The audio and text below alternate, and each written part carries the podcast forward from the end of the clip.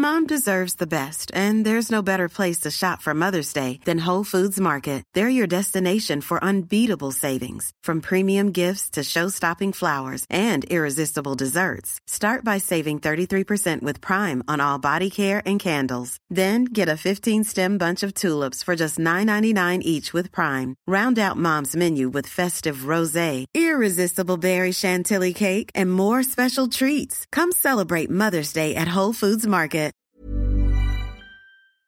La puerta del salón, y entonces el puñal en la mano, la luz de los ventanales, el alto respaldo de un sillón de terciopelo verde, la cabeza del hombre en el sillón leyendo una novela.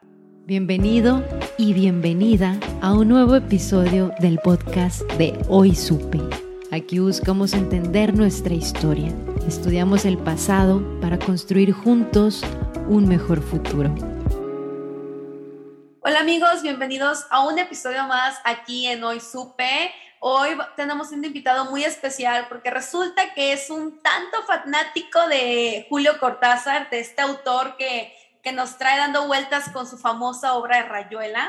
Pero bueno, aquí tenemos eh, a Mauricio que nos va a platicar sobre él y sobre un tanto de cosas sobre su obra, su vida, anécdotas, cuentos y demás. Pero antes de empezar, me gustaría que Mauricio nos platiques un poco sobre ti, preséntate, salúdanos. ¿Qué onda, Mauricio? ¿Cómo has estado? Hola, Carla, muy bien, muchas gracias. Gracias por invitarme a tu podcast y pues un saludo a todos los oyentes de Hoy Supe. Eh, pues, como bien, dijo, como bien dices, mi nombre es Mauricio, yo soy un lector amateur, ¿eh? no creen que yo estudie letras ni nada, pero Cortázar, pues sí, es uno de mis, eh, de los escritores, mis autores favoritos. Em, desde mi adolescencia que empecé a, bueno, digamos, agarré el hábito de la lectura, creo que fue Cortázar o por Cortázar que empecé a leer pues, de una manera más asidua o frecuente, o que me tomé esto de la literatura un poquito más en serio, eh, o, o, pues sí, más como un hábito. Y pues sí, el, el, el, hubo un cuento en particular de Cortázar que fue que lo que me atrajo no solo a Cortázar, sino a la, literatura como tal. Y si hay tiempo, pues al final del podcast lo, le podemos dar una lectura. Al cabo es un cuento cortito. Yo, eh, además de ser eh, lector amateur, eh, soy, me dedico a, a, a la docencia, soy profesor de historia, no de literatura, de historia. Y eh, pues yo creo que eso es todo lo que tiene que saber. Tengo un proyectito por ahí, también escribo, escribo eh, historias de, sobre todo de fútbol, un proyectito que se llama 7-0, si nos quieren buscar por ahí en, en Instagram o en Facebook o en Twitter. Ok, está muy bien. Eh, Mauricio, pues ahorita lo acabas de mencionar, entraste a este mundo de la lectura por Julio Cortázar eh, para los que hemos tenido la oportunidad como de leer un poco sobre él, eh, es un tanto una lectura compleja, o sea, sí, sí debo de admitirlo que debes estar como muy concentrado. Entonces, como que ahorita que dijiste que entraste a este mundo por él, te juro que estoy viendo a tu mirada, o sea, ¿cómo fue que entraste con una lectura un tanto difícil? Sí, realmente yo tuve que leer o empezar a leer a Cortázar y a todos estos escritores y escritoras también del boom eh, latinoamericano por una clase que llevé en prepa, una clase de literatura, obviamente. Y fue este cuentito, un cuentito que se llama Continuidad de los Parques, que me arrastró totalmente hacia la lectura, o sea, me cautivó, digamos, me, me explotó la cabeza con ese cuentito tan simple, en una cuartilla y media. Después eh, ya me puse a leer eh, Rayuela, y sí, es, es un libro complejo, es, eh, es un libro complejo, pero, a ver, primero, les quiero decir dos cosas. Uno, que si van a empezar a leer a Cortázar, no empiecen con Rayuela. Eh, al ratito les digo por qué. Y dos, tampoco le tengan miedo a Rayuela. Eh, porque si he escuchado esto de que eh, hablan de que es un libro complejo, de que hay que saltar entre capítulos y no sé qué más, y la gente como que le da miedo y no se acerca, no, no que no les dé miedo, al contrario, es, es un, desde el lenguaje es muy, es, es, precioso, es muy bonito. Em, entonces, pues sí, eh, fue, a, fue a través de, de, la literatura de Cortázar que empecé a leer más y más y más. Oye, y por ejemplo, ahí en el, detrás de, de cámaras de audio, como a veces decimos, me estabas contando sobre una anécdota de Cortázar, si quieres platicarnos sobre esto, creo que es muy interesante porque también el autor empezó muy chico en este mundo de la literatura. Sí, es una anécdota un tanto conocida, pero que retrata a Cortázar eh, como, como figura literaria, casi como personaje de, del, imaginario literario uh, de habla hispana, ¿no? Él estaba chiquito, tendría como unos 8 o 9 años, ya entonces leía eh, literatura o libros como pues, de Edgar Allan Poe, de Isaac Asimov, de Julio Verne, de Víctor Hugo, que pues es literatura que, no sé, no, no es de esa edad, o sea, realmente eh, o, es, es, difícil hoy encontrar a un niño de esa edad que lea este, este tipo de literatura. Eh, y él en su infancia, pues era, dicen que era un poco enfermizo, tendía mucho a enfermarse y el, el, uno, un doctor le recomendó a su madre que le quitara los libros durante dos, tres meses, eh, pues para que saliera a jugar, que le diera el sol y demás. Pero dicen que Cortázar se, bueno, de hecho él mismo lo cuenta, él mismo cuenta esta, esta anécdota, la pueden encontrar en YouTube, pero él, él cuenta que eh, se deprimió, o sea, que cayó en un estado de depresión muy profundo y la mamá, pues con el instinto maternal, dijo, no, no, puedo, no puede ser que esté así. Entonces le regresó los libros y de regresó a la vida. Esto, ah, y, además, ya para esa edad también ya escribía eh, novelitas, cuentitos, dice que eh, afortunadamente se perdieron porque le, le, le, daría pena que se publicaran.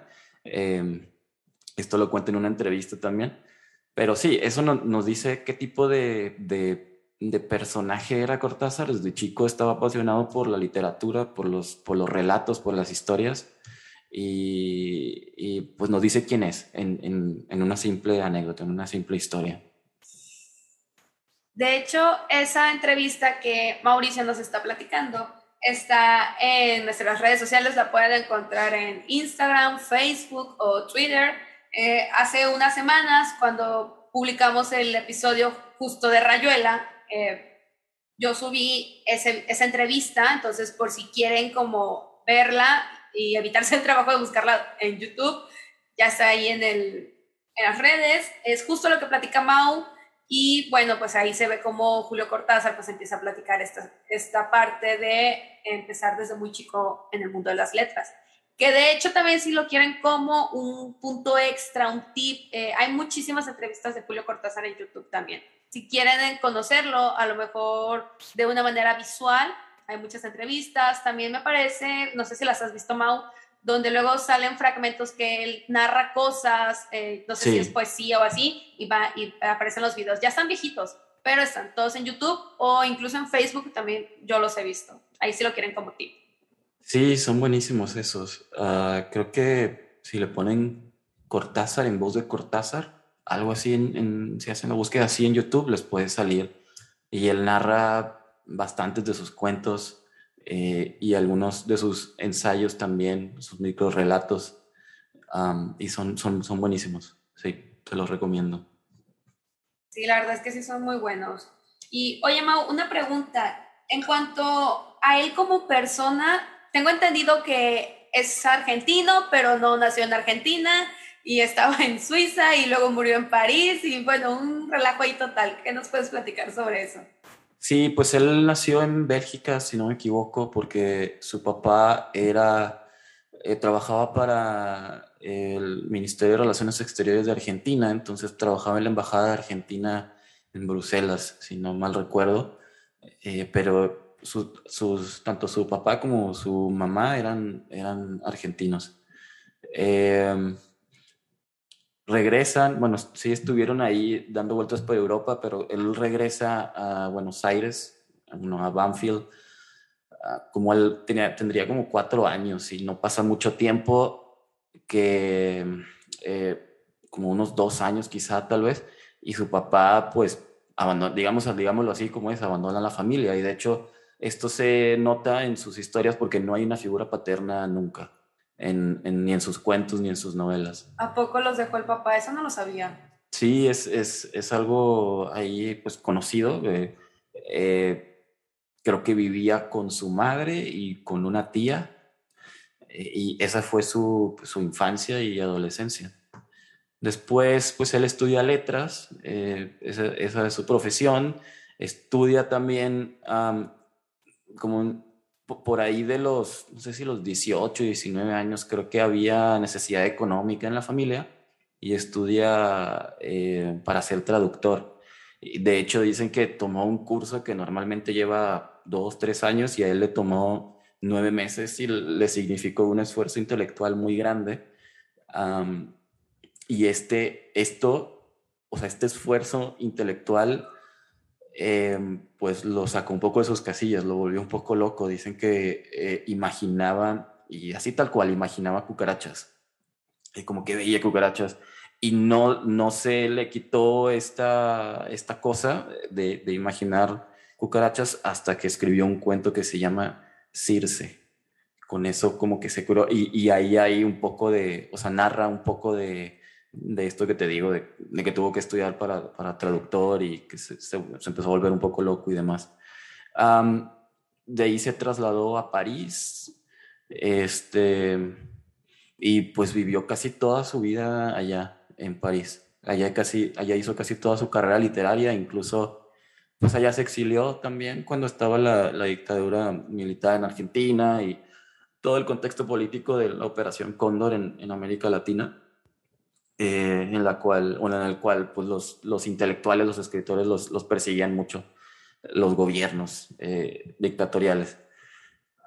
y, y, en ese sentido también tuvo mucho activismo político. Em, sobre todo en la última etapa de su vida. Eh, se, digamos, se comprometió con la cuestión de la revolución cubana, la cuestión de la revolución en Nicaragua, con todos los exiliados políticos, bueno, los, sí, los exiliados de, de mm, la dictadura en Chile, con, Salvador Allende, la de su país también. Este, incluso creo que por ahí hay un, un dossier en el, en el que, o sea, del, del gobierno argentino en los años eh, de los, del 78 al 83, si no me equivoco, por ahí, este, en el que pues el gobierno argentino lo tenía en la mira, ¿no? Tenían muchos datos de él, pero pues obviamente él no vivía en Argentina. Este, ¿qué más? Pues yo creo que sobre su biografía, eso es lo que podemos contar, pero si quieres vamos con la trayectoria literaria, porque pues tú sabes que en, ese entonces en, en, América Latina pues la corriente o el movimiento más bien era el, boom y él pues es uno de los íconos también del boom. Pero hay quienes lo quieren como encasillar, o sea, dicen que su literatura era realismo mágico, pero realmente, pues no, no era realismo mágico, era más bien, si es que se puede decir de esa forma, del género fantástico en el que, o sea, cuentos, relatos en los que no sabemos si lo que está pasando es realidad o no. Normalmente, en el género fantástico, siempre el personaje principal, el protagonista o, el narrador, no está en sus cinco sentidos, ya sea que pues, esté quedando dormido, que esté ahí entre un estado del sueño y la vigilia, o que esté bajo la influencia de alguna sustancia, o que esté medio desmayado, o desmayada, ahí como, como que no sabes si lo que está pasando, si lo que te está narrando es realidad o es producto de, de, un, de otro estado de la conciencia. Y los temas que maneja Cortázar recurrentes son el humor. Hay muchísimo humor. Y si no me creen, lean eh, Historias de Cronopes y Famas, el manual de instrucciones. Al ratito hablamos de eso también. Pero también el, absurdo. Ahí mucho, o sea, suceden muchísimas cosas extrañísimas, pero extrañísimas. Ahí les puedo recomendar un cuento que se llama Maravillosas Ocupaciones. Es un cuentito de, si acaso, una cuartilla o menos de una cuartilla. Y suceden cosas extrañísimas. Creo que eso lo, también lo retrata, retrata muy bien como su estilo. Y pues habla de, sobre todo, la, la razón por la que nos identificamos o resonamos mucho con Cortázar es porque habla de situaciones cotidianas, cosas que nos pasan eh, recién nos levantamos, cosas que nos pasan en el trabajo o, en la oficina o en la escuela o cuando vamos caminando por la calle, que lo va leyendo y dices, ah, sí es cierto, nada más que él lo, narra, lo retrata pues, de una forma bellísima, tiene, tiene, este, tiene una, una capacidad de abstracción increíble para crear imágenes eh, súper nítidas eh, con, con, sus palabras, o sea, una, una lucidez muy, muy grande. Em, y pues sobre cómo escribía y sobre em, situaciones, en muchos casos aborda cuestiones históricas y tenía pues estas formas de hablar muy argentinas. De hecho, a ver, él, cuando, si, si, si, le hacen caso a, Carla y van a YouTube y escuchan eh, de, de, su voz, de voz de Cortázar, algunos de sus cuentos, se van a dar cuenta de que no puede mencionar muy bien la, letra R, o sea, palabras con la letra R, eh, porque él casi toda su vida vivió en Francia, pero siempre escribió en español. Eh, y a pesar de que vivió en Francia y hablaba el francés obviamente perfecto, y pues, el sonido de la R en español y francés es muy diferente, o sea, nunca abandonó eh, las, estas, este, este vocabulario argentino, las formas argentinas de, de expresarse.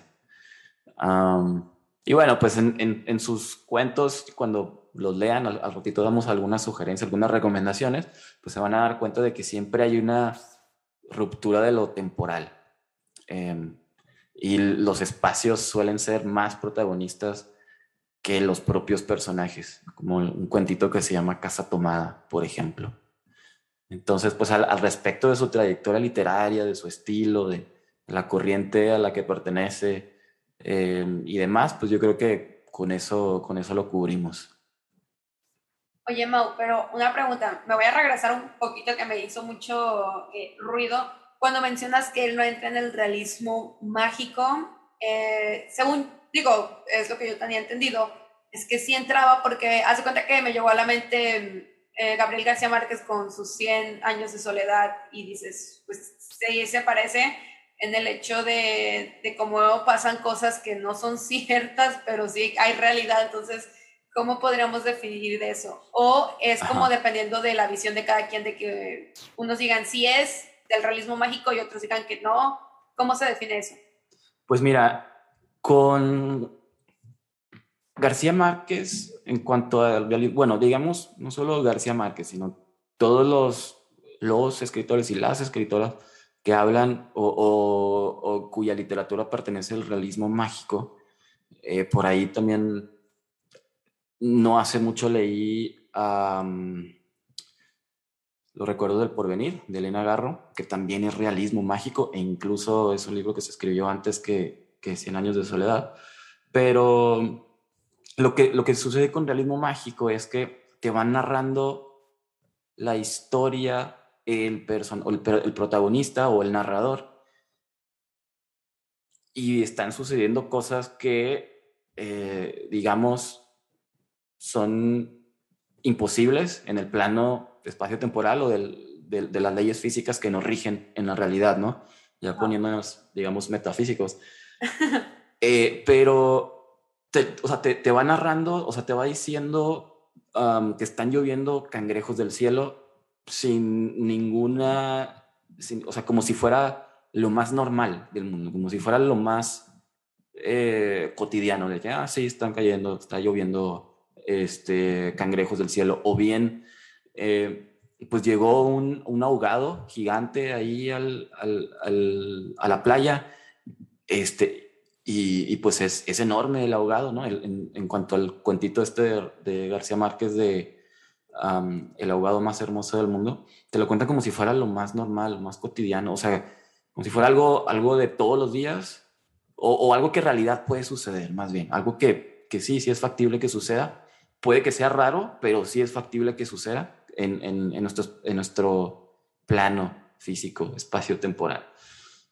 Y en, y, Cortázar no tiene esto, ¿no? Eso, el, narrador de las historias sí se sorprende cuando suceden cosas extrañísimas que no son, que no son factibles de que suceda. Además, eh, creo que una forma en la que lo podemos plasmar fácil es en, en el libro de cuentos de historias de cronopios y famas. Los cronopios, las famas y las esperanzas son un tipo de personajes que ni siquiera tienen una forma definida. De hecho, en YouTube también pueden encontrar esto, de, esto eh, de, de, vaya, la explicación de quiénes son estos personajes de cronopios, famas y esperanzas.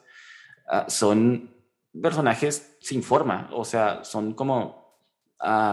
Cortázar les dice como una especie de globo ah, con, con, una forma indefinida, eh, de color más o menos verdoso, y que son arquetipos. Más adelante vamos a hablar de eso, pero, eh, o sea, son, es, es, esa es la diferencia, o la, la diferencia principal entre lo fantástico y el realismo mágico. En lo fantástico no sabes, para empezar, no sabes si lo que te está contando está pasando en realidad o no. O sea, no hay una certeza, siempre, siempre hay una duda al respecto de eso. Y en el realismo mágico sí está sucediendo. Sí, porque su nombre lo dice, es realismo, ¿no? Pero es mágico. O sea, están pasando, Están pasando cosas que, que en, realmente en nuestro mundo no, no pueden suceder, pero en, en, ese género literario, bueno, es una corriente literaria sí se dan como esa licencia. No sé si me expliqué o si confundí más. no, sí, sí, creo que sí eh, eh, lo entendí. Digo, sí, igual podemos recapitularlo. A ver, así a simples palabras más, palabras menos.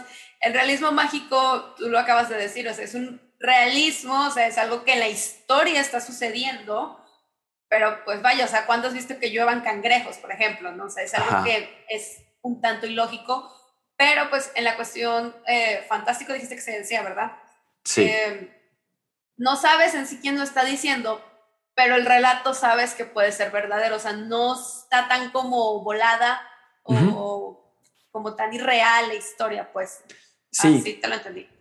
Sí, correcto. Y, y no hay, la cosa es de que no hay una certeza de si lo que está pasando es, o sea, está pasando en la realidad o si está pasando en la mente la imaginación del narrador, producto de que no están sus cinco sentidos, de que quizá estaba soñando, es muy onírico, o quizá estaba, eh, no sé, bajo la influencia de alguna sustancia, o quizá se acababa de desmayar, o quizá estaba anestesiado o anestesiada, eh, entonces va por ahí. Es como el cuento que, el de continuidad de los parques, si no me equivoco. Eh, digo, creo que lo mencionaste al inicio y que al final, ah, si nos da chance, lo podemos leer. ¿Sí? cómo este personaje va narrando lo que está sucediendo. Y luego cuando llega al final fue de, no puede ser. Te juro que yo me sentí corriendo en la historia y al final seguía siendo producto como de la mente, de la cabeza del señor que lo estaba, que estaba leyendo la novela, ¿no? Sí. Así te lo puedo entender. Digo, si igual alguien lo quisiera entender de una manera más eh, concreta, yo creo que ese cuento está perfecto para entender la, la definición de cada, cada corriente. Yo así lo asimilé. Así es. Sí, sí, tal cual. Tal cual, ese, ese cuento, en ese cuento se nota muy, muy fácil. Hay otro cuento en que también se nota es La Noche Boca Arriba, otro es eh, Casa Tomada y bueno, pues hay otros muchos ejemplos más. Ok, muy bien. Oye, Mau, y por ejemplo, si ya pasamos a la gran, gran, gran obra de Cortázar que fue Rayuela, sí. ¿qué nos puedes platicar de esto? Pues mira, eh, quisiera empezar con una cita que saqué por ahí de Cortázar en la que explica eh, el estado de conciencia en el que la escribió esta novela. Y abro cita, dice, mi narrativa fue escrita al margen de mi voluntad, por encima o por debajo de mi conciencia, como si yo no fuera más que un medium por el cual pasaba y se manifestaba una fuerza ajena. Entonces, casi, casi que se lava las manos, ¿no? Dice, yo no la escribí, la escribió puso alguien más. Y otro yo. Exactamente, una especie de alter ego, que por cierto, hay un alter ego en, de, Cortázar en Rayuela. Bueno, dicen los expertos que es un personaje que se llama Morelli. Em, como tú bien sabes, es una novela eh, muy, muy aclamada porque pues rompió con todo lo que existía. Entonces, eh, la, la, cosa más notoria, obviamente, la estructura, tú sabes que hay, este, ¿qué son? Cuatro formas, cuatro formas de leerla, creo. Sí. Eh, Y es una especie de técnica de collage, eh, porque pues hace, a ver, primero, puedes leerla como tú quieras, ¿no? Entonces, en ese, en ese sentido, el lector es como que también, de cierta forma, está participando de manera activa en la construcción de la trama, en la construcción de la historia que se va contando. Eh, y, y, decía, es una técnica de collage porque pues, te da opción de, de leerla como tú quieras, de leerla toda lineal o de prescindir de ciertos capítulos o de leerla según la recomendación del propio autor, que es este tablero que, que está al principio. Em, y uno dice, a ver, pero ¿cómo puede ser que sean distintas historias o, que sean, ah, o sea, qué tanto puede diferir la novela si la lees de una forma o de otra? Em, entonces, pues bueno, la, la cosa es que se reveló Cortázar, o sea, le, llaman de hecho la antinovela o también la hipernovela, porque pues Cortázar escribía muy diferente a lo que se escribía entonces. O sea, dijo, a ver, ¿cómo, cómo puedo molestar a los... A los lectores. Eh, sí, a los lectores y también al, en cierto sentido, como al canon, o sea, lo que siempre ha sido, o sea, porque, tú sabes, nos vamos a la escuela y nos dicen las cosas son así. Manuel dijo, ¿cómo, ¿cómo puede ser que las cosas no sean así, pero que, pero que al mismo tiempo pues siga conservando algo, que siga conservando un sentido, ¿no? Eh, hay una cosa ahí muy teórica, yo la verdad no entiendo muy muy bien, pero voy a tratar de explicarlo, que es la intertextualidad, que, que Cortázar lo, lo es, una especie de, no sé si técnica, sí, es como una técnica que la, lo usa o usa esta técnica en Rayuela, y básicamente es, a ver, a ver si, si me puedo explicar, agarra textos de distintos eh, vamos a decir así, contextos, ¿no? Que si los pones juntos, cobran sentido. Es decir, que un texto puede necesitar del otro para adquirir significado. tú sabes que la, novela tiene tres, eh, tres, como grandes partes. Del lado de allá, que es París. Em, del lado de acá, que es la parte 2, que es en, en Montevideo, en Uruguay, creo. Y de otros lados, que son los capítulos prescindibles.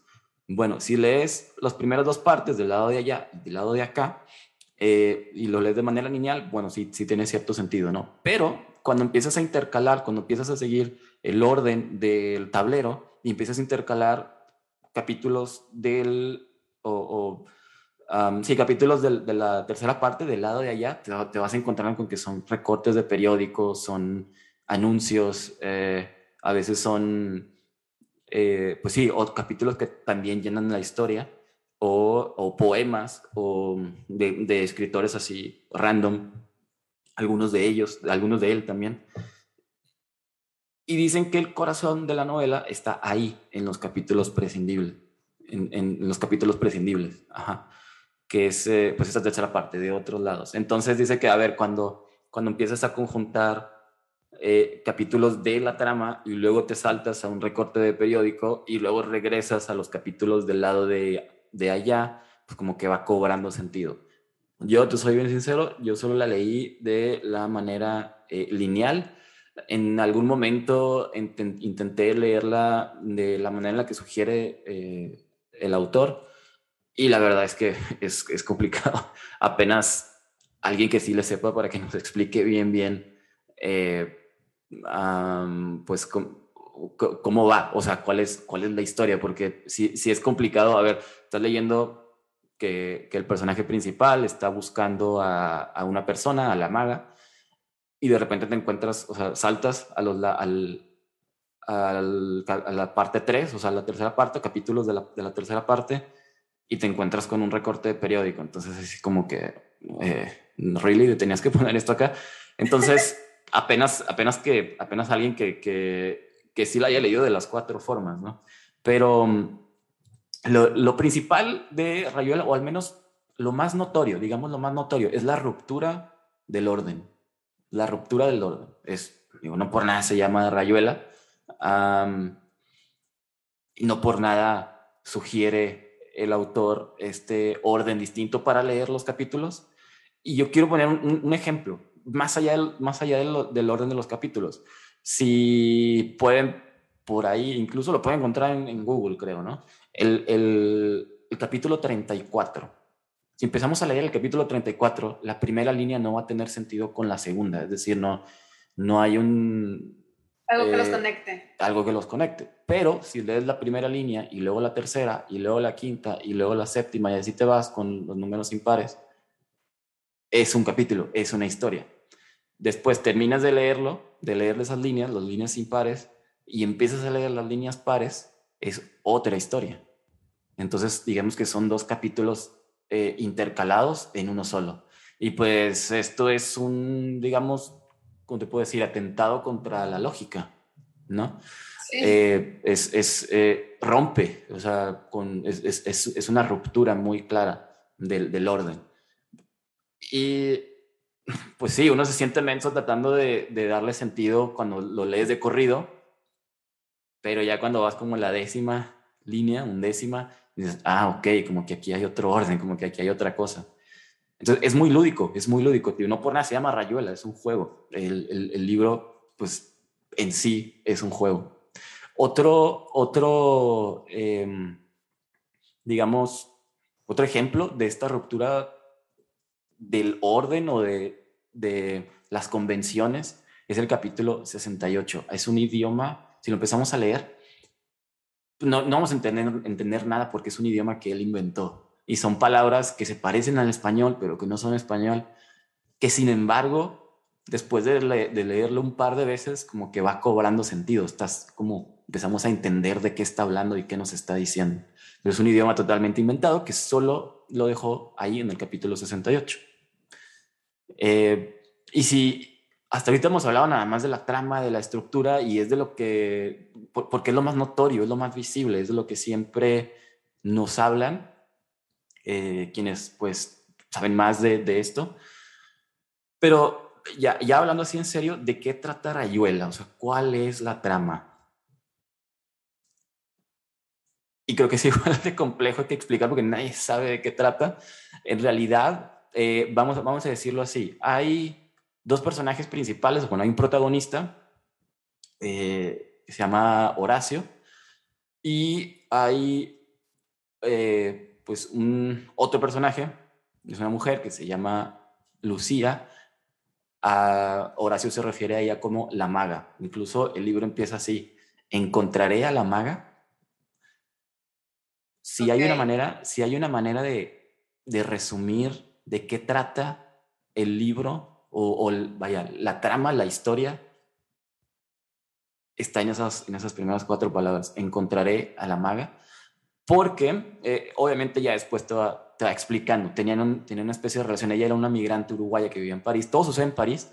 El, el libro es, o sea, sobre todo del lado de allá, eh, las imágenes, o sea, como está ambientado en París, las imágenes yo, yo cuando leí no, no conocía París, pero pues te lo vas imaginando y luego si buscas en Google Fotos y demás, es un, es un retrato increíble de, de París, ¿no? Pero bueno, él, él, Horacio y la maga tenían una relación, eran muy distintos porque Horacio era una especie de erudito, un filósofo que sabía pues de mucho, de todo, literatura, de música, de arte, etcétera, de historia.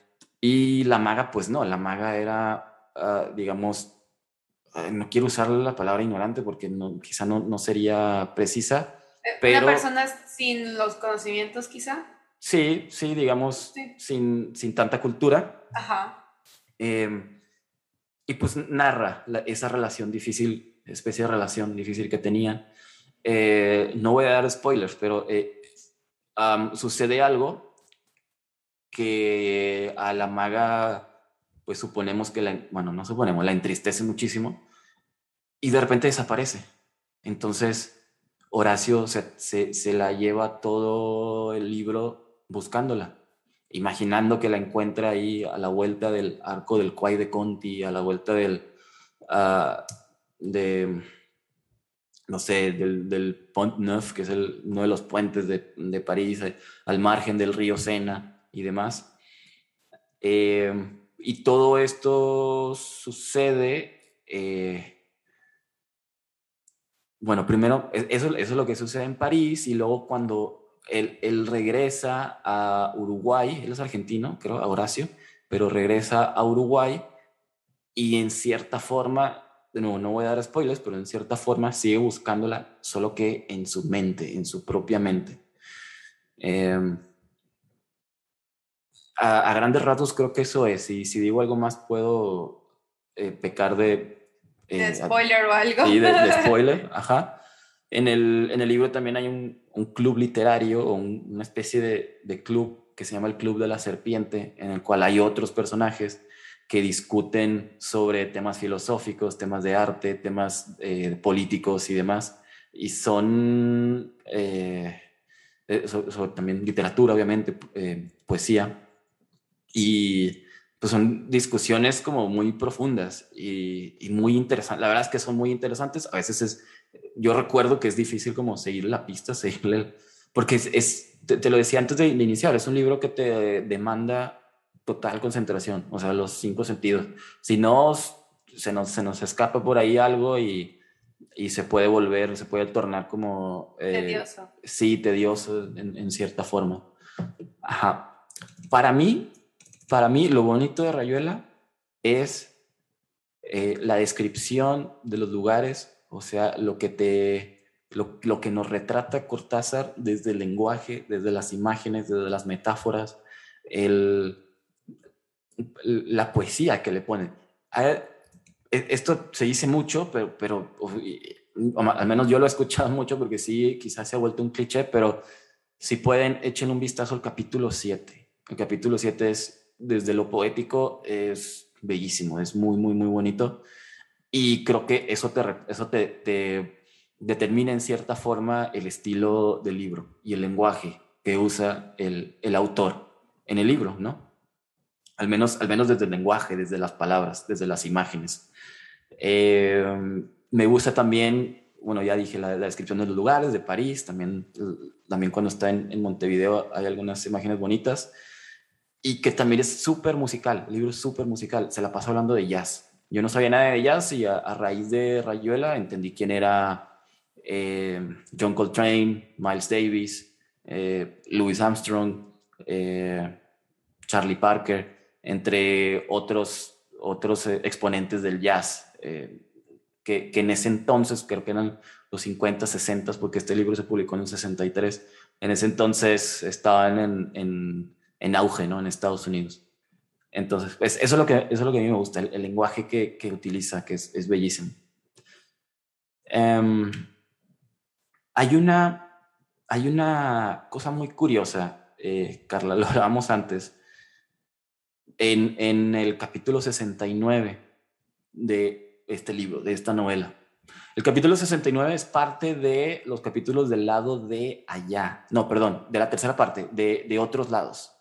O sea, de estos recortes de periódico que no tienen nada que ver, que son, que están así, son, uno, no solo recortes de periódico, sino poemas o eh, anuncios y demás. Lo que decidió poner. Así es. Pero en ese capítulo menciona nada más y nada menos que, y lo digo así porque, pues, bueno, al menos yo vivo en Monterrey, menciona la ciudad de Monterrey. Eh, el estado de Nuevo León, menciona también estado y ciudad de San Luis Potosí, eh, la ciudad de Zamora, si no me equivoco es Michoacán, y también el municipio de Linares, de Nuevo León. Ah, yo cuando, yo lo descubrí casi que por puro azar, pero me voló la cabeza porque es así como, eh, como, como, que estás hablando de Monterrey, ¿no? Es un capítulo muy chiquito, eh, de, creo que es una hoja y media, a lo mucho, y narra la historia, una, una pequeñísima historia de un personaje que era soldado, era un militar. También lo pueden encontrar en internet, creo que si lo leen no les va a spoilear nada, así que si lo quieren buscar, pues adelante. Pero lo interesante de, este capítulo, más allá de que pues a mí me voló la cabeza porque habla de mi ciudad, eh, es que hay una renuencia a hablar según la regla, a escribir, perdón, según las reglas ortográficas. O sea, así, aquí sí que es que fuera todo convencionalismo, está plagado de eh, errores ortográficos. Em, por ejemplo, la palabra coronel está escrita con K, digamos, ¿no? Eh, cuando, lleva, cuando debe de llevarse, lleva una S y viceversa. Lo cual de nuevo nos habla de que hay una ruptura del orden. O sea, Cortázar perdón que lo diga así, pero se cagó en todo lo que existía, en todos los convencionalismos, en todo. O sea, dijo, no, no me importa, yo voy a escribir como yo quiera, eh, quiero molestar, quiero, quiero eh, romper, que al cabo, pues como les, les decíamos al principio, pues él decía que no lo escribió él, lo escribió una fuerza ajena, ¿no? Como si él fuera un medio. Entonces, de esa forma, como que se lava un poquito las manos. Eh, pero sí, sí, les le recomiendo también ese capítulo como, como bonus de, de, esta sección del, del, podcast, es el capítulo 69. Entonces, recapitulando así rapidísimo. El capítulo 34, en el que hay líneas salteadas, capítulo 68, en el que es un idioma inventado, el capítulo 7, que desde lo poético es bellísimo, y el capítulo 69, en el cual, eh, el cual está plagado de... Eh, de errores ortográficos con toda la intención, obviamente, ¿no? Y en el que pues habla de, de, de la ciudad de Monterrey, que es una ciudad al norte de México, para quienes eh, nos escuchan desde fuera del país. Pero sí, esos son los capítulos que yo, les, recomiendo si quieren leer así como salteados.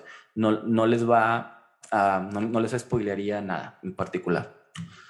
Eh, entonces, mi sugerencia sobre si leerla o no mi recomendación es no, al menos no todavía.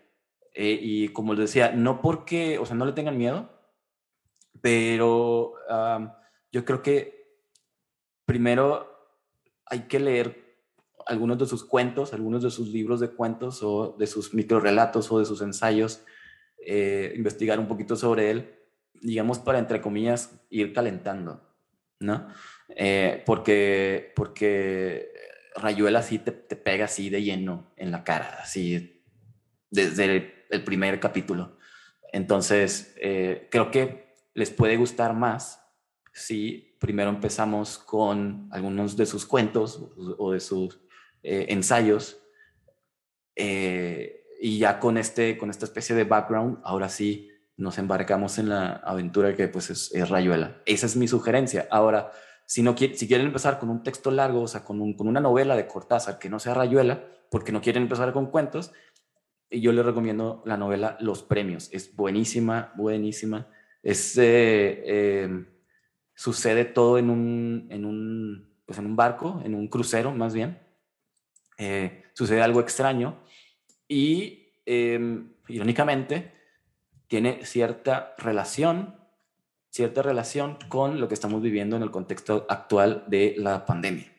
Sucede ahí algo extraño. Entonces no, no les quiero contar más, pero es una gran novela, 10 de 10, neta, es, es, buenísima y también sirve para calentar, como para, para saber, ah, ok, así escribe Cortázar, entonces ahora sí vamos a embarcarnos en Rayuela.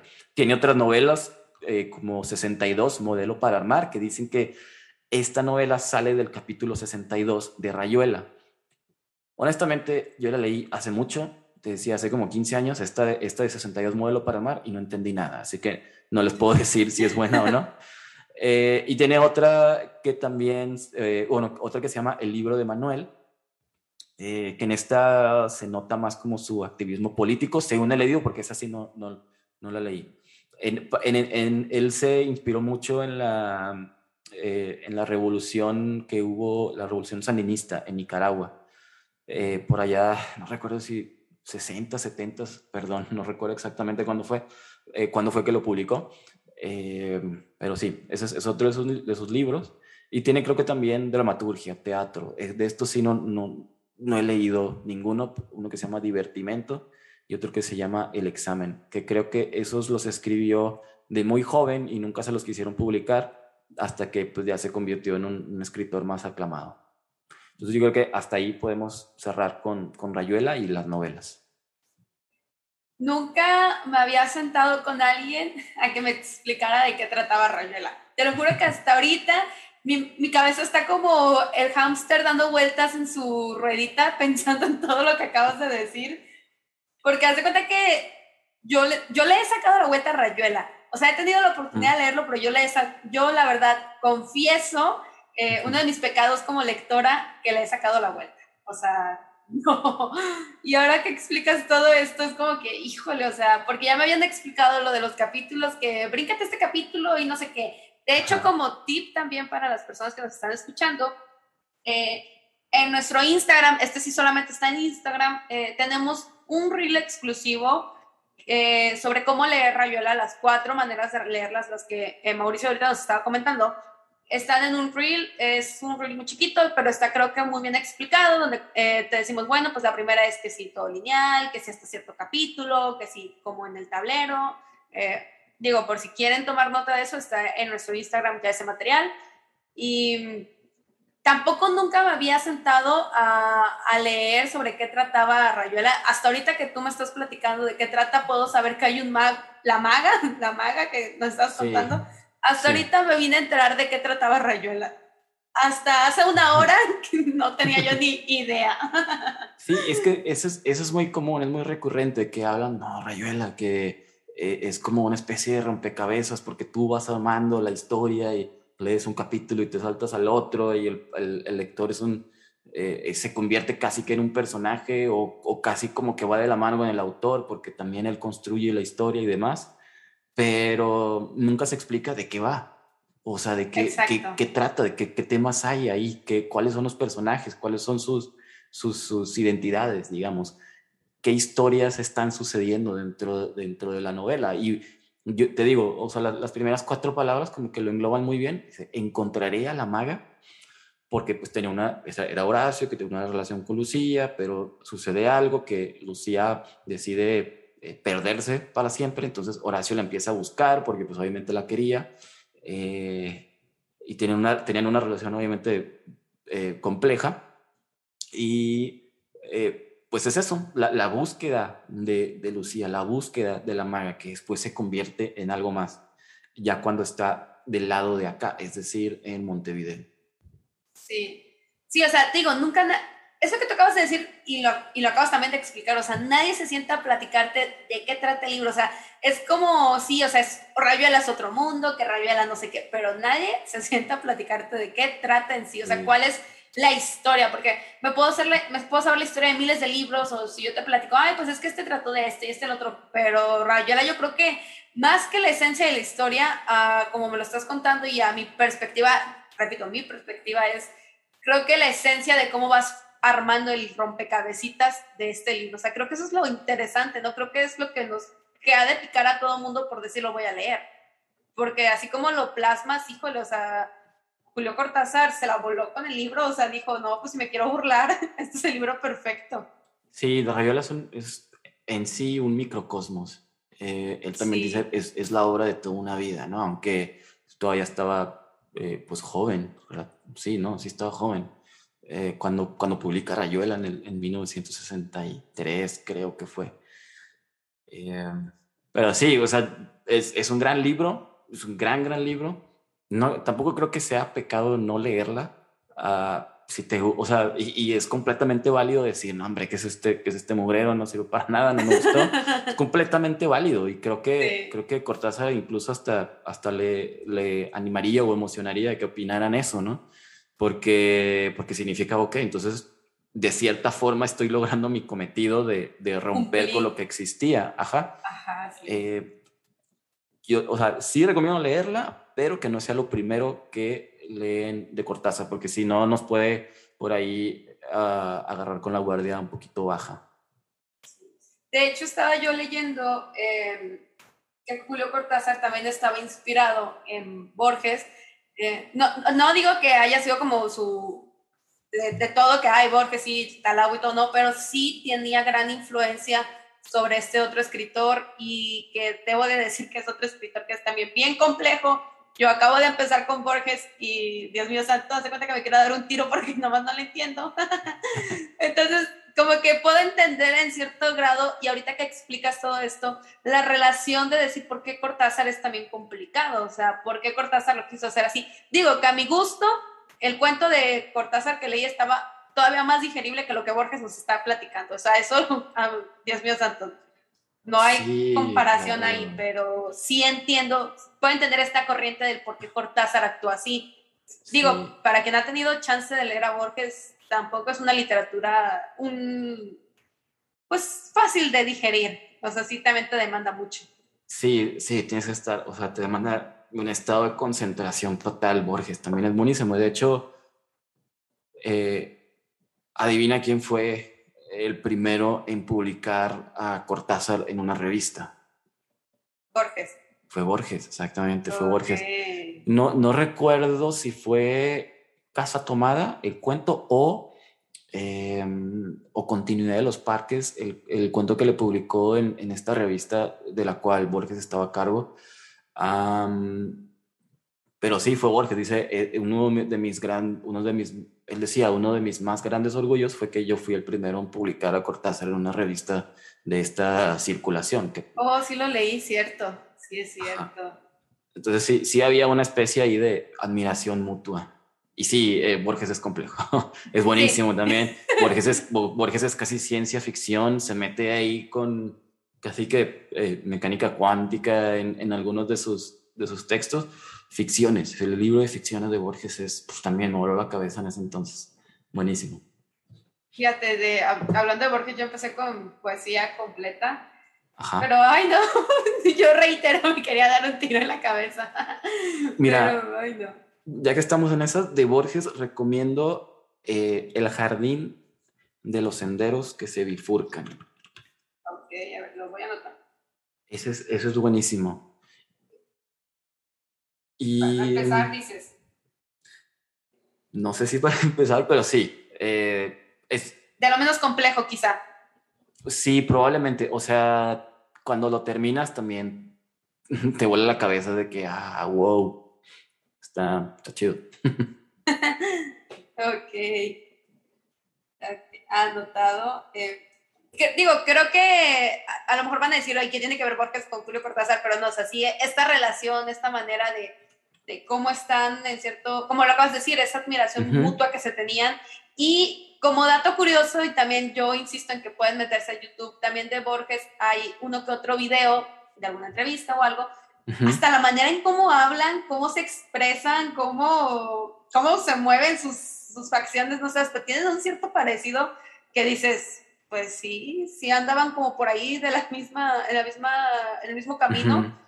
Sí. O sea, chequenlo, no me crean, o sea, vayan a YouTube y pongan entrevistas de Julio Cortázar y de Borges, tenían hasta cierta, cierto parecido, ciertos aires. Digo, Borges era más grande que Cortázar, pero eh, como quiera, ahí, ahí tienen ciertos aires. Ustedes ahí me van a contar, ahí pueden verlo en YouTube, hay muchos, muchos videos al respecto. Sí, pues, eh, nada más un último comentario. Para, sí, sí. Eh, dicen que Borges no tuvo tanta, bueno, o sea, no que haya tenido tanta resonancia en ese entonces, obviamente sí la tenía un, un, un grandísimo escritor, pero le reclamaban a Borges que no tenía, digamos, el activismo político que en su momento tuvo Cortázar.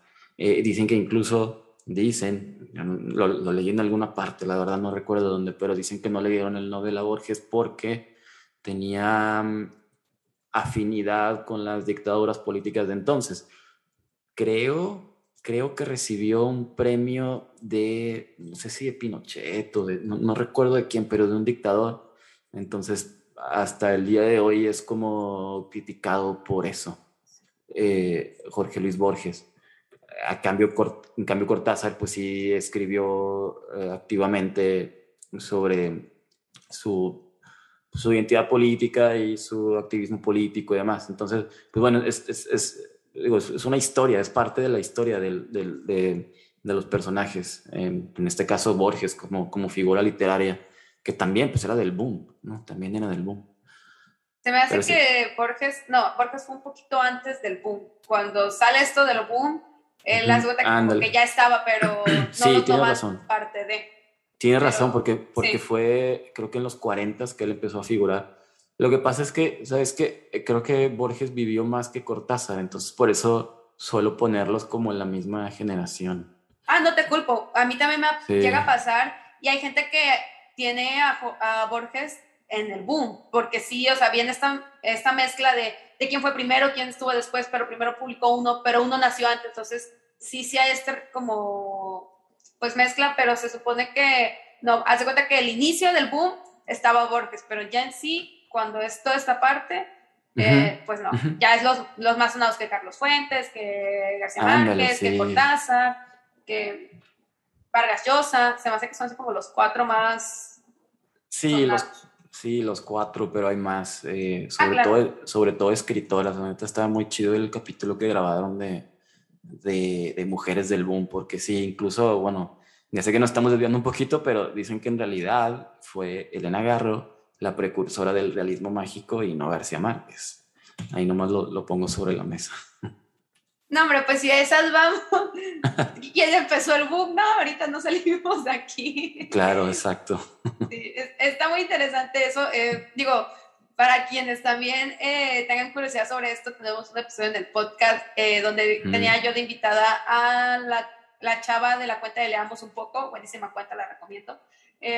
y hablábamos esto justamente del boom latinoamericano, como Carmen Balcés era la editora de ese tiempo en España y de hecho, ella dice, oye, pues estos escritores son muy buenos, déjame yo los junto y yo voy a hacer que crezcan. Entonces, gracias a ella, eh, empieza a haber esta, digamos, que amistad de, con García Márquez, Vargas Llosa, Carlos Fuentes, Cortázar, se conocen, e, ella los empieza a animar y empieza a publicar sus relatos en distintas editoriales, que cabe recalcar que no eran editoriales reconocidas, sino que los quiso poner en editoriales distintas para que también pudieran ser sonadas y hubiera una gran eh, diversidad en cuanto a la publicación de las obras. Entonces, también lo pongo sobre la mesa, es algo que casi no se conoce, pero pues eh, yo creo que entra también ahorita que lo estamos platicando, porque a fin de cabo ahí también eh, tuvo mucho que ver Cortázar, o sea, también fue relevante en ese momento. Pero pues bueno, son cosas que ahí pueden escuchar en el episodio. Eh, que platicamos sobre esto. De hecho, también hablamos de Elena Garro, su relación que tenía con Octavio Paz. Sí. Y bueno, ahí cuando gusten está el episodio y también tenemos eh, varios contenidos en nuestras redes sociales, por si también quieren ir a darle eh, una checada.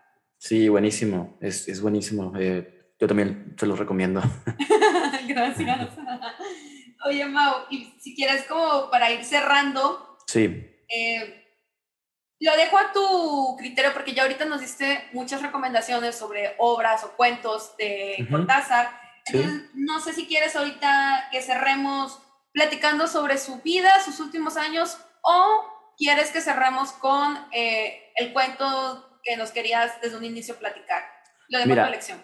Me, me tomó tres minutos, si quieres, hablando de, de por qué a mí me gustan más los cuentos de Cortázar.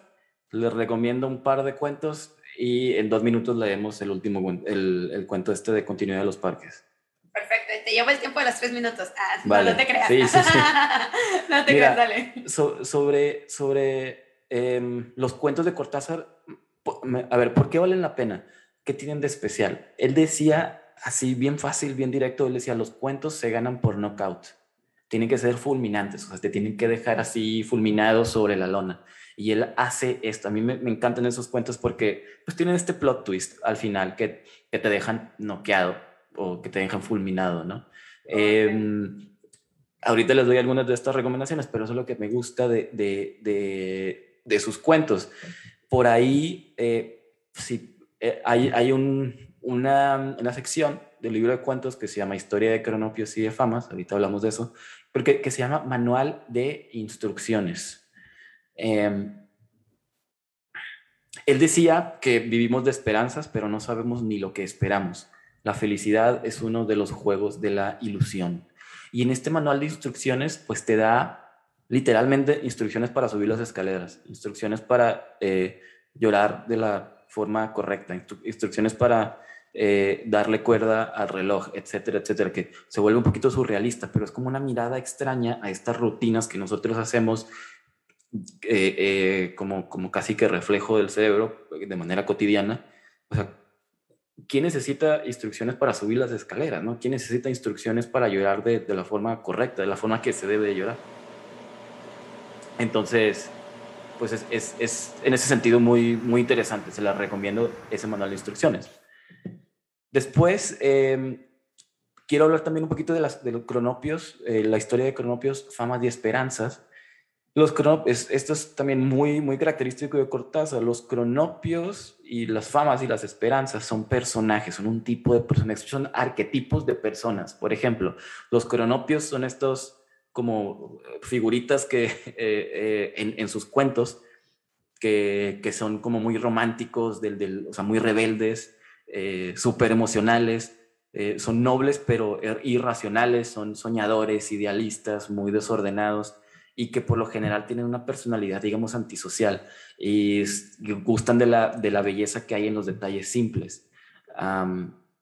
las famas, por el contrario, son la antítesis de los cronopios. Dicen que, que pues, se caracterizan por ser como muy metódicos, muy dados a, las convenciones y que tienen puestos, o sea, eh, digamos, profesiones como banqueros o altos ejecutivos o gerentes o políticos.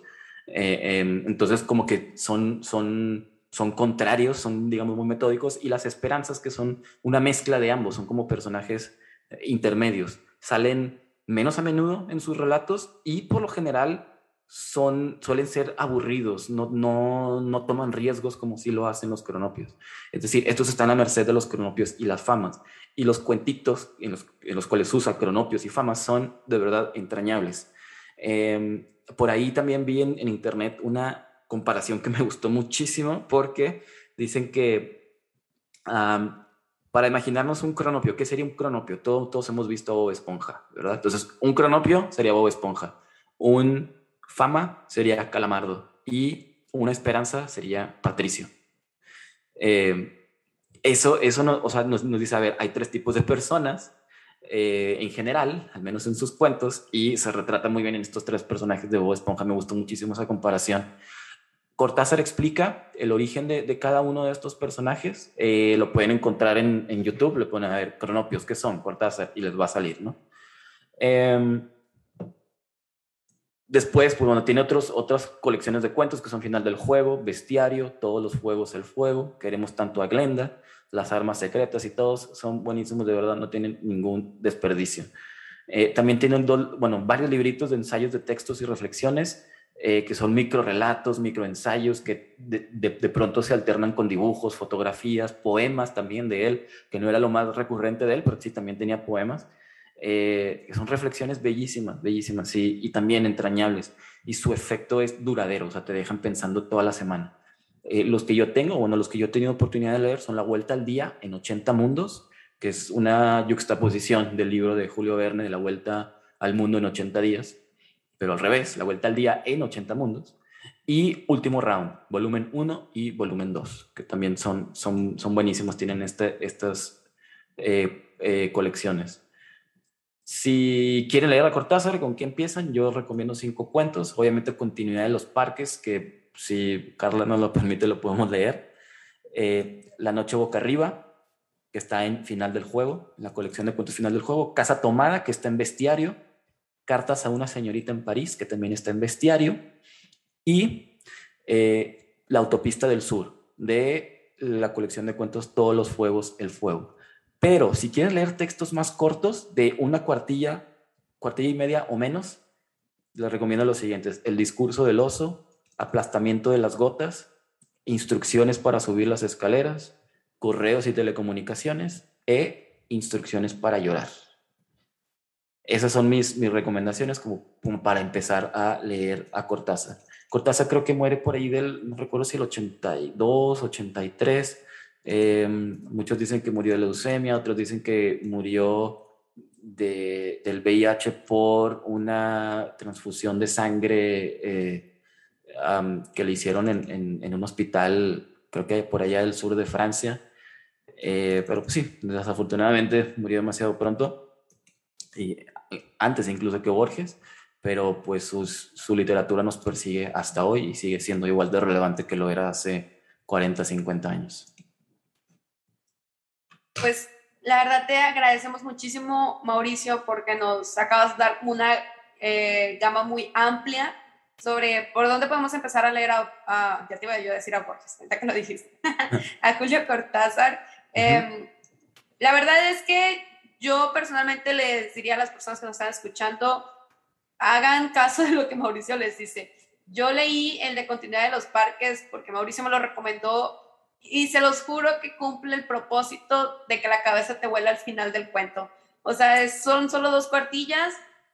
Claro que lo podemos leer, Mauricio, este, sabes que sí, con toda la confianza, eh, pero sí, sigan las recomendaciones de Mauricio. O sea, me consta por carne propia que son muy buenas y pues creo que sirven si quieren entrar a este mundo de Cortázar. Aclaro, si alguien quiere empezar por Rayuela y le logra entender a la primera, a la primera perdón, eh, por favor háganoslo saber, mándenos un mensaje, publíquenlo en, en alguno de los posts. Eso estaría súper interesante. Pero si no, creo que tenemos esta gama de cuentitos. Eh, Mauricio, no sé si quieras eh, contarnos algo más o quieres que empezamos al cuento. Sí, cerramos con el cuento mejor. Cuartilla y media nada más, se los juro que eh, les va a gustar. Es que me gusta mucho leerlo en voz alta y agarro cada oportunidad que tengo para hacerlo, así que... es pues, tu momento. Así es. Dale, Mauricio. Bueno, pues empezamos. Continuidad de los parques, Julio Cortázar. Había empezado a leer la novela unos días antes. La abandonó por negocios urgentes. Volvió a abrirla cuando regresaba en tren a la finca. Se dejaba interesar lentamente por la trama, por el dibujo de los personajes. Esa tarde, después de escribir una carta a su apoderado y discutir con el mayordomo una cuestión de parcerías, volvió al libro en la tranquilidad del estudio que miraba hacia el Parque de los Robles. Arrellanado en su sillón favorito, de espaldas a la puerta que lo hubiera molestado como una irritante posibilidad de intrusiones, dejó que su mano izquierda acariciara una y otra vez el terciopelo verde y se puso a leer los últimos capítulos. Su memoria retenía sin esfuerzo los nombres y las imágenes de los protagonistas. La ilusión novelesca lo ganó casi enseguida. Gozaba del placer casi perverso de irse desgajando línea a línea de lo que lo rodeaba y sentir a la vez que su cabeza descansaba cómodamente en el terciopelo del alto respaldo, que los cigarrillos seguían al alcance de la mano, que más allá de los ventanales danzaba el aire del atardecer bajo los robles. Palabra a palabra, absorbido por la sórdida disyuntiva de los héroes, dejándose ir hacia las imágenes que se concertaban y adquirían color y movimiento, fue testigo del último encuentro en la cabaña del monte. Primero entraba la mujer, recelosa, ahora llegaba el amante, lastimada la cara por el chicotazo de una rama.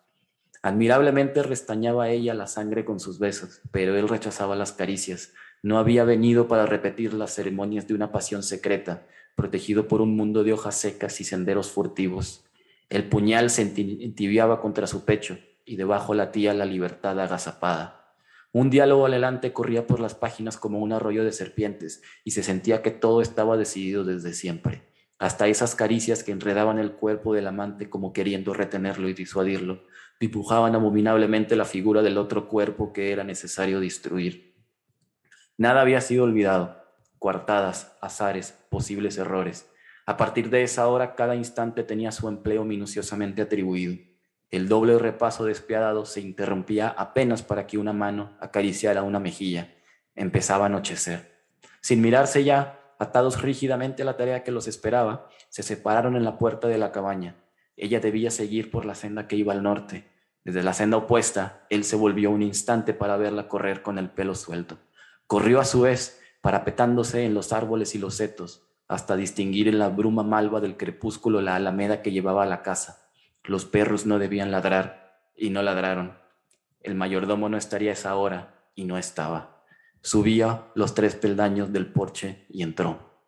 Desde la sangre galopando en sus oídos le llegaban las palabras de la mujer. Primero una sala azul, después una galería, una escalera alfombrada. En lo alto, dos puertas. Nadie en la primera habitación, nadie en la segunda. La puerta del salón y entonces el puñal en la mano, la luz de los ventanales, el alto respaldo de un sillón de terciopelo verde, la cabeza del hombre en el sillón, leyendo una novela. Te estaba escuchando y yo sentí que lo estaba leyendo y me estaba acordando cuando yo lo leí y justo cuando llegaste al final de que estaba leyendo la novela, te juro que mi cabeza fue la, literalmente fue la impresión de explotó. Y cuando entonces te escucho, yo me volví a sentir así. Es una cosa bien rara. Sí. Este, pero pasa, o sea. Sí, o sea, te deja, te deja noqueado, noqueada, ¿no? fulminante, es fulminante. Sí, porque yo cuando empezaba a escuchar que, bueno, a leer la, cuando, ya que lo leí, de que no, que si el puñal y que si no sé qué, yo ya me hacía la mujer muerta y luego que si el perro y que si el mayordomo y que no sé qué, y luego al final, no, es que lo estaba leyendo y yo, no puede ser, no puede ser. Cortázar cumple su objetivo de que al final el cuento sea fulminante. O sea, sí. Dios. Sí, sí, totalmente. Em, el, el, tema acá es que la persona, digo, O sea, a ver, este personaje está leyendo el libro y lo que está leyendo en el libro se convierte en realidad y resulta que él va a ser la víctima.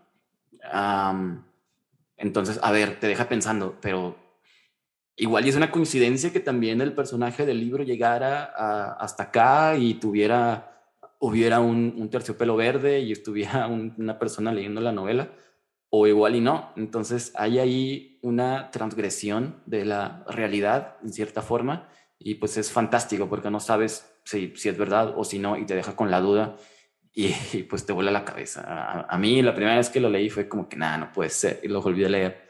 Y, y desde ahí, o sea, ese, ese, cuantito fue lo que me llevó a, a, ver, a ver quién es este Cortázar y empecé a leer más y más y más, luego leí Rayuela y pues ya ahorita leo otro, otro tipo de cosas, Digo, de repente sí regreso a Cortázar, pero fue como, para mí fue la puerta a la literatura. Pues la verdad que padre, Mauricio, que, que hayas entrado al mundo de la literatura por uno de los más grandes y complejos eh, autores que han habido. Eh, y sobre todo que nos los puedas compartir, que nos los hayas compartido, eh, recomendado. la verdad creo que es de muchísimo valor todas las personas que nos estén escuchando. Ya saben, cualquier situación pueden escribirle a Mau. Ah, ahorita, ahorita todas sus redes sociales, ¿no? Sí. Este, pero sí, la verdad es que ya con esto me voy a animar a leer más de Cortázar. Este, lo prometo. Voy a leer más a Cortázar. A Cortázar. Sí, empieza con, con ah, Final del Juego, con ese librito de cuentos. Con ese tienes, con ese... Eh, es, es, buenísimo. O sea, todos los, todos los cuentos son así como este, de, de, de, con, un, con un final fulminante. Sí. Y bueno, finalmente yo con lo que hoy me quedo de esta plática, Mau, em, después de todo lo que sí, que Cortázar escribió difícil, sí, que no sé qué, me quedo con esa sensación de decir, oye, pero Cortázar hizo lo que quiso, ¿en qué aspecto?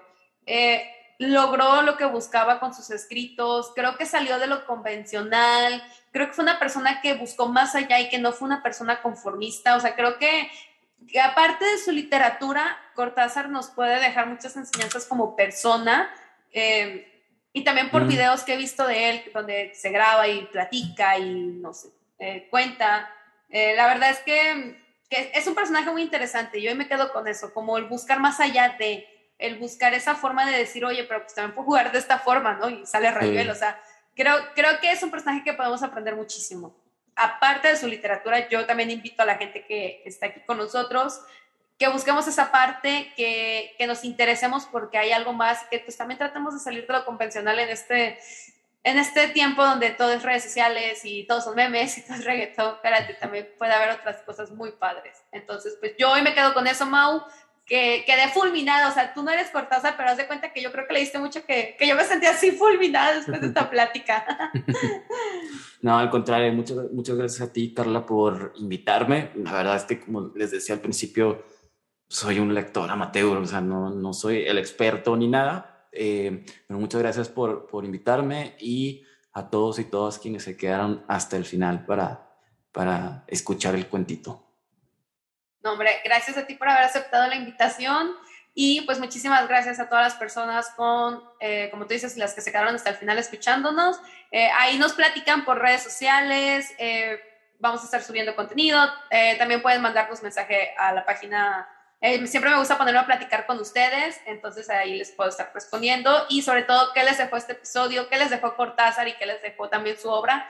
Yo creo que hay de mucho de dónde, entonces pues Ahí nos vemos por comentarios, por mensajes y muchísimas gracias por haber estado aquí. Muchas gracias, Mau. Gracias a ti y hasta luego. Un abrazo. Hasta luego. Si este episodio te gustó y te pareció interesante, entonces ayúdanos a compartir el podcast con alguien más. Y recuerda que también te esperamos en nuestras redes sociales. Muchas gracias por escuchar Hoy Supe. Hola, buenos días, mi pana. Buenos días, bienvenido a Sherwin Williams. ¡Ey! ¿Qué onda, compadre? ¿Qué onda? Ya tengo lista la pintura que ordenaste en el ProPlus app. Con más de 6.000 representantes en nuestras tiendas listos para atenderte en tu idioma y beneficios para contratistas que encontrarás en aliadopro.com. En Sherwin Williams somos el aliado del PRO.